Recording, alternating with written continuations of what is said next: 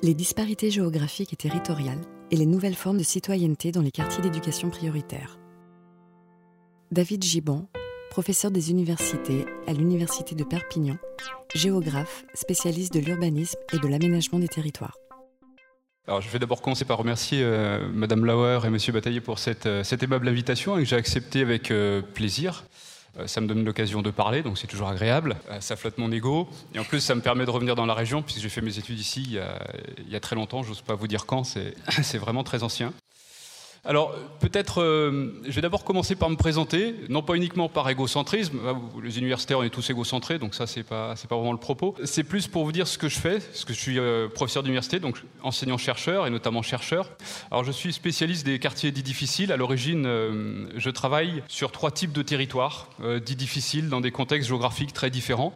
J'ai commencé par travailler, comme l'a dit Madame Lauer, dans les villes nord-américaines, dans les ghettos. J'ai fait ma thèse sur les, les, ghettos de Philadelphie, les ghettos noirs, essentiellement les ghettos hispaniques, hein, sur le, les mouvements urbains, les mouvements citoyens, les inégalités. Et j'ai ensuite poursuivi mes recherches dans deux autres contextes très différents, euh, en Amérique mais du Sud, au Brésil, sur les, favelas, de façon très secondaire. Euh, là, ça a été un peu plus compliqué parce que faire de la recherche dans ces quartiers, c'est vraiment difficile. Et j'ai poursuivi pour différentes raisons, notamment des raisons pratiques, hein, sur, sur, ce qu'on appelle les banlieues, hein, qui est euh, un mot euh, qui veut tout et rien dire, donc les quartiers euh, qu'on appelle aussi sensibles en France, notamment dans, dans, le sud de la France, qui finalement ont, sont très différents évidemment du contexte américain, mais pour lesquels j'ai pu trouver des, points d'accroche en termes de recherche. Et moi, sur ces quartiers, je m'intéresse à plusieurs choses. Alors, je ne vais pas vous faire tout le détail de mes recherches, mais en gros, récemment, je travaille là-dessus sur deux dimensions. Les deux vont vous intéresser, enfin j'espère. La première, c'est sur la citoyenneté. Je, je, fais partie des gens qui considèrent que ces quartiers, dans ces quartiers, il n'y a pas que des délinquants, il n'y a pas que des victimes.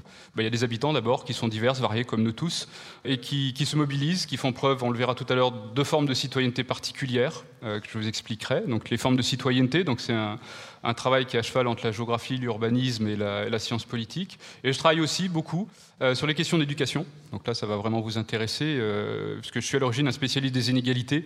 Et comme vous le savez, ou comme vous allez sans doute le voir très bientôt, euh, l'éducation est sans doute ce qu'il y a de plus inégalitaire dans notre monde, dans notre monde occidental, mais aussi dans les pays du Sud. Donc voilà pourquoi je m'intéresse à, tout ça. Alors, ce que Mme Lauer m'a contacté, donc j'ai eu un grand moment d'euphorie, puis ensuite, comme toujours, un grand moment de doute. Qu'est-ce que je vais leur raconter? Deux futurs profs, pas des étudiants captifs qui, une fois on ferme la porte de l'amphi, ne sortiront plus. Il faut que ça leur soit utile. Il faut que je tienne une bonne heure et demie. Donc, euh, j'ai longtemps hésité. J'ai longtemps hésité. Puis finalement, je me suis dit, on va, on va partir sur, euh, bah, sur ce qui est écrit ici dans, dans le titre. Je ne vais pas leur parler de, l'éducation prioritaire. Ça, ils vont le découvrir. Euh, il y a tout un appareillage au sein des académies qui est bien plus formé que moi. Par contre, ce que je vais leur montrer, bah, c'est un peu l'envers du décor, ce qui est autour de l'école. Parce que la plupart d'entre vous, on en a discuté un instant avec Mme Lauer, vont arriver en voiture ou en bus dans l'école et repartir une fois vos enseignements terminés. Et finalement, vous aurez très peu ou pas de contact euh, avec ces quartiers. Je vais essayer de vous raconter un peu ce qu'il y, a derrière, quelle est la réalité de ces quartiers. Ces quartiers, j'appelle ça plutôt des quartiers populaires, hein, plutôt que des quartiers d'éducation prioritaire, des quartiers difficiles, etc. Donc ce sont des quartiers populaires. Ce qu'il y a derrière, bah, derrière sont d'abord des territoires, c'est-à-dire des espaces de vie, de mobilisation, qui sont très diverses. Je ne vais pas vous donner une image édulcorée, hein, ce sont des quartiers difficiles, hein, vous le savez, ce sont des quartiers très difficiles, qui cumulent tous les handicaps sociaux, économiques, euh, culturels, éducatifs et autres.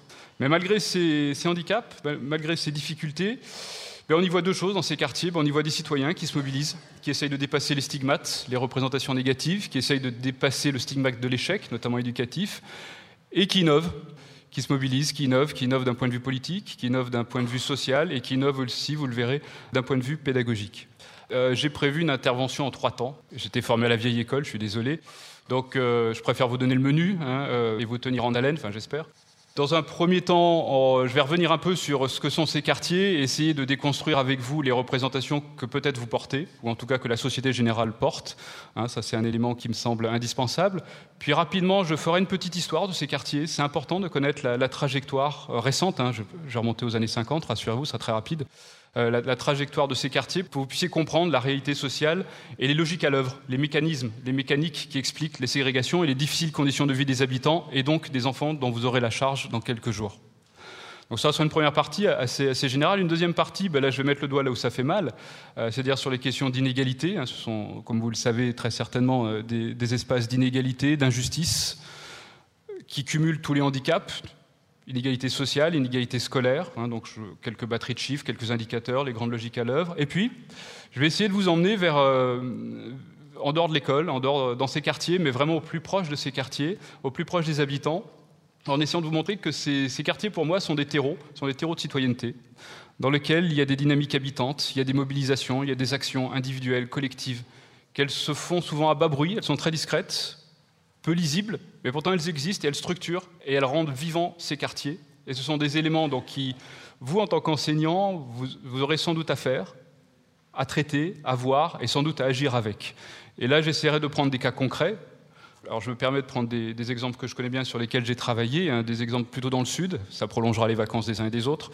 Donc dans la région de Montpellier, alors ce sera tout sauf les plages, je vous rassure, hein, c'est le quartier de la Paillade et du Petit Bar, et dans la région de Perpignan, les quartiers gitans donc, qui, font l'objet d'expériences assez intéressantes en matière de citoyenneté urbaine, mais aussi d'éducation euh, prioritaire. D'habitude, je dis à mes étudiants, j'ai trois défauts, euh, je parle très vite, j'écris très mal et je ne fais aucun effort. Donc là, vous échappez au deuxième, tout est écrit. Moi, je suis un enseignant qui aime bien provoquer pour mieux réfléchir ou réfléchir pour provoquer. Donc, euh, je ne sais pas si j'ai bien dosé, d'ailleurs, vous me le direz à la fin. Hein, je vais essayer de temps en temps de vous provoquer. Alors, c'est une provocation soft, hein, je vous rassure, hein, ce sont des choses très légères. Alors, enfin, avant de rentrer dans le vif du sujet, euh, quel est mon, objectif aujourd'hui? Alors, j'ai longtemps réfléchi. Mon objectif, c'est n'est pas de vous faire un cours, ce qu'est la banlieue, ce que sont ces quartiers, etc. C'est pas de vous apporter finalement des éléments de connaissance. C'est plutôt que vous partiez avec des questions. Pourquoi? Ben, la plupart d'entre vous, à quelques exceptions près, connaissent peu, mais connaissent ces quartiers.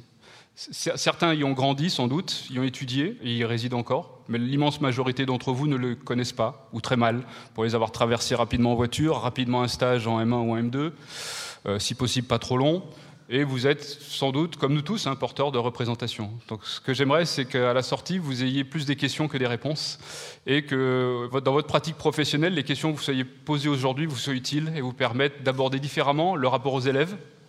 On parle d'élèves, on parle d'enfants, qui restent des enfants avec qui vous avez travaillé, le rapport avec les parents, et le rapport avec le reste, et vous allez le voir, le reste dans ces quartiers est important, les acteurs sont importants, les acteurs sociaux, les travailleurs sociaux, les différentes euh, catégories de personnel qui gravitent autour de ces quartiers d'éducation prioritaire et qui, font partie de ces espaces et qui font le sel et la saveur de l'enseignement dans, ces quartiers.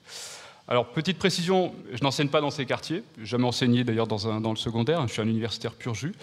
Je travaille beaucoup par contre avec des enseignants qui sont plutôt mes cobayes que mes collègues. Euh, à la fois à Montpellier, à Perpignan ou dans d'autres villes. Et puis bah, j'ai une épouse qui travaille en, REP, dans un quartier difficile de Perpignan. Donc je, suis aussi acclimaté à, certaines difficultés, même si je le vois de ma tour d'argent, qui est évidemment très confortable.